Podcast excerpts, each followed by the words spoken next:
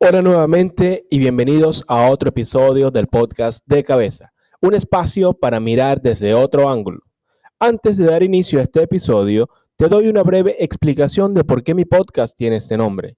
Es que en la cabeza está alojada nuestra mente, es el centro de mando y desde allí interpretamos todo lo que vivimos. También es una invitación a mirar las cosas desde otro punto de vista Ponerse de cabeza significa entonces abrirnos a las posibilidades que no nos habíamos planteado antes.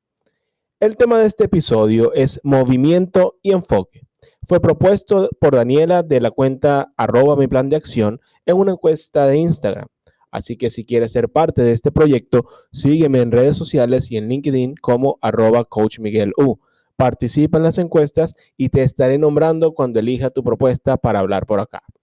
Regresando al tema de movimiento y enfoque, estuve buscando cómo dar inicio a este tópico, ya que me pidieron abordar diferentes aspectos, como el autoconocimiento y el crecimiento, cuándo parar, reflexionar y corregir el rumbo, qué hacer en tiempos de cambio, cómo mantener el enfoque y no abandonar en el camino, y sobre todo cuando los resultados demoran en llegar. Entonces, buscando una manera de enlazar todas estas preguntas que podían irse por diferentes aristas, recordé el concepto de entorno VUCA o VICA en español. ¿Y qué significa esto?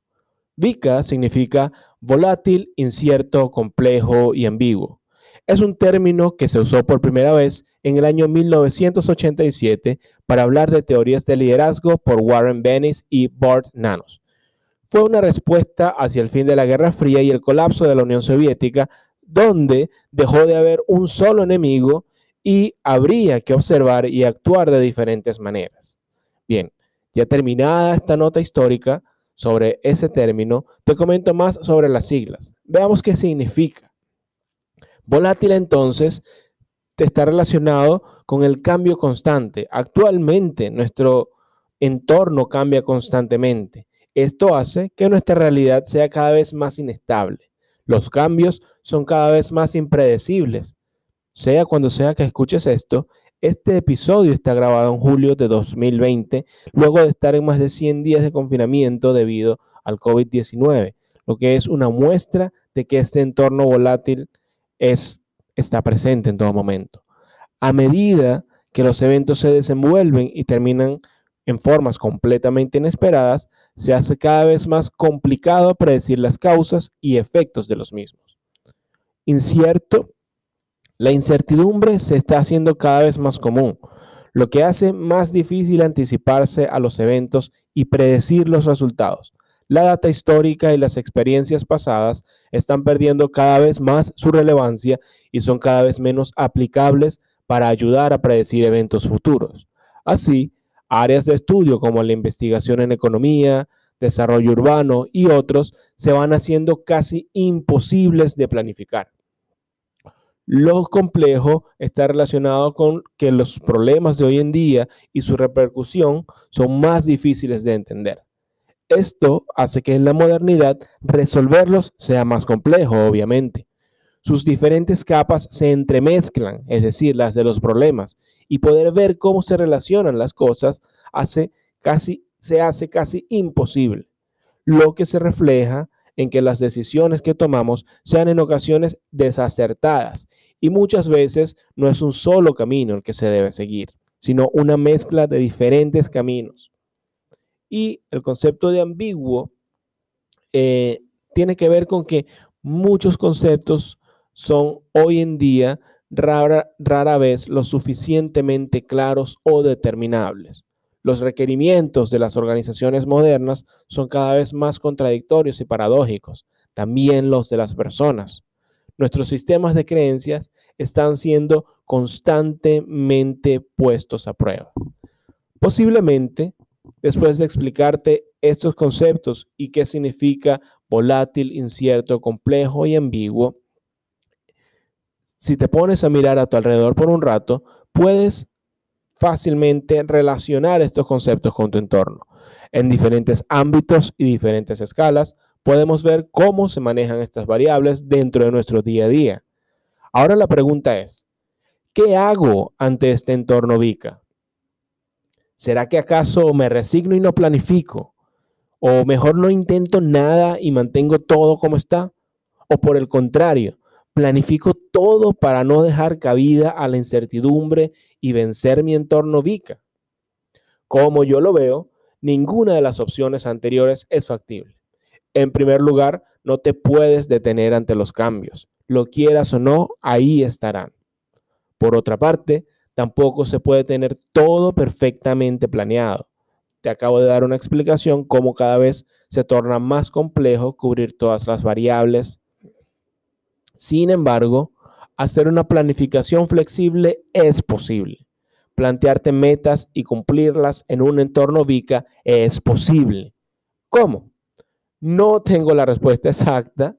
De nuevo, hay muchas variables y todo depende de lo que tú estés dispuesto a hacer pero te voy a compartir unas herramientas que me han funcionado. Algunas de ellas las puedes encontrar en mi ebook y puedes usarlas para dar inicio a esa planeación del logro de tus metas con enfoque en ellas y moviéndote hacia ellas. Comencemos por unas herramientas de planificación y organización para mantener tu enfoque. Te daré tres herramientas. La primera es desarrolla un objetivo SMART. Tanto en mis redes sociales como, en mi ebook hablo de esta herramienta. La razón es porque resulta sencilla de usar y poderosa para enfocarte hacia el objetivo donde quieres ir. ¿Qué significa SMART si no lo has escuchado antes? SMART se traduce como inteligente y aunque los autores no lo hicieron en primer lugar pensando en esta palabra, realmente calza muy bien con la forma de crear con esta forma de crear los objetivos. SMART realmente es un acróstico donde cada una de sus letras tiene un significado. Recuerda que está en inglés y yo te lo voy a decir en español. La S significa específico. ¿Cómo funciona? Pues define claramente qué quieres, cómo lo quieres, cómo te vas a sentir una vez obtengas aquello que quieres, qué harás con ello, cómo lo vas a obtener. Al plasmar estas ideas, comienzas a dar forma al camino que te trazarás para lograr tu objetivo. También te da una idea de las metas más pequeñas que vas a cumplir para alcanzar este objetivo que estás armando. La M significa medible. Trata de definir las estrategias de medición que usarás para medir el avance. Si no conoces cuánto avanzas en el tiempo, posiblemente tendrás la tendencia a creer que no has hecho nada y, o muy poco, según tus expectativas. Saber cómo medir tus avances y poder verlo una vez inicies tu camino hacia tus objetivos hará que te sientas bien por lo que hayas logrado. Y además, renova tu motivación para continuar avanzando. ¿Cómo hacemos que un objetivo sea alcanzable? La letra A. Un objetivo ideal es aquel que te presenta un reto suficientemente grande para crecer y a la vez sabes que puedes lograrlo. ¿Para qué sirve esta definición? En la tabla SMART, en esta caja, defines todo aquello con lo que cuentas, que necesitas y qué harás para que este objetivo que te estás planteando sea alcanzable. Al saber con, con lo que cuentas, aquello que tienes a la mano, y lo que también tienes que buscar, será más fácil plantearte qué es útil y qué no es útil en tu camino hacia tu objetivo. Y la letra T significa acotado en el tiempo. Ya bien se ha dicho, un objetivo es un sueño con fecha de caducidad. Plantéate cuándo quieres tener tu objetivo cumplido. Una fecha que sea posible para que se cumpla con la condición anterior de ser alcanzable. Traza un tiempo para cada meta, estudie bien cuánto tiempo crees que te tomará alcanzar este objetivo y además agrégale un 15 o 20% de tiempo adicional para tener cierta holgura en caso de algún inconveniente. Para que tengas una idea de cómo queda plasmado un objetivo SMART, leeré el siguiente objetivo que escribí hace poco. Dice así. Daré una masterclass por Zoom a un mínimo de 10 personas y un máximo de 100 el día 15 de agosto de 2020. Para ello, usaré mis contactos, mis redes sociales, mis alianzas, de manera de promocionarla y llegar al número deseado de participantes. Durante dos semanas estaré promocionando esta actividad y mi medición será la cantidad de personas que escriban solicitando información y que se conecten el día de la clase. Tómate el tiempo de escuchar y analizar cómo cada uno de los puntos que mencioné anteriormente se encuentran presentes en este planteamiento. Sigamos con la segunda herramienta. Ya tienes tu objetivo y una vez que hayas definido tus metas, puedes usar entonces la matriz de Eisenhower. Esta es una matriz de cuatro cuadrantes donde evaluamos dos aspectos claves de nuestras tareas o metas, la importancia y la urgencia. En esta matriz, lo interesante es vaciar todo lo que consideres que está relacionado con tu objetivo y tus metas. Así, puedes además clasificarlo para saber qué hacer con ello. Los cuadrantes quedan de la siguiente manera. Lo importante y urgente hay que hacerlo ya. Lo importante y no urgente se planifica. Lo no importante y urgente se delega para que lo haga alguien más y lo no importante y no urgente se desecha o se posterga, ya que no cumple ningún rol específico en tu objetivo.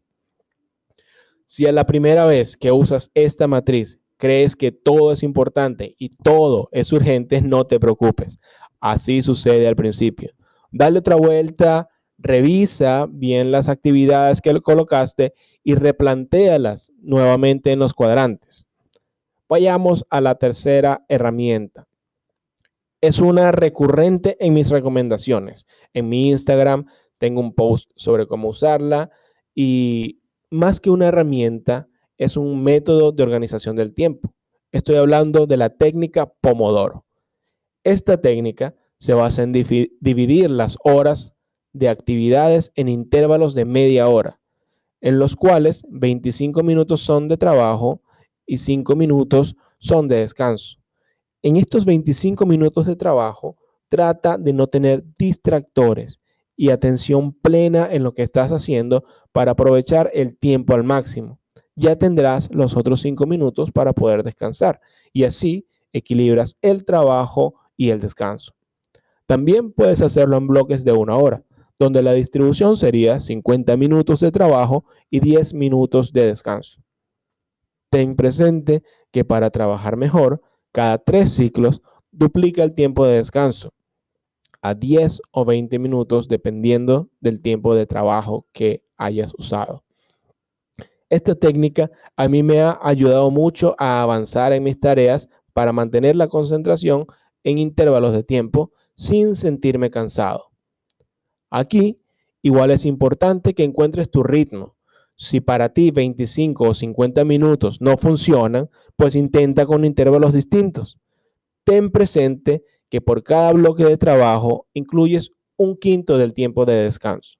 Por ejemplo, si trabajas por 40 minutos, entonces que tu tiempo de receso sea de 8 minutos. Así eh, te sentirás más cómodo dependiendo de tus requerimientos. Lo único es que allí se descuadra un poco el bloque de horas. Pero si a ti te es cómodo, disfrútalo y ya, no hay problema. Entonces, esto significa que cada minuto puedo revisar mis redes sociales. Bueno, si así lo deseas, puedes hacerlo. Ahora, te propongo algo diferente. Las herramientas que te mencioné anteriormente están enfocadas en el hacer.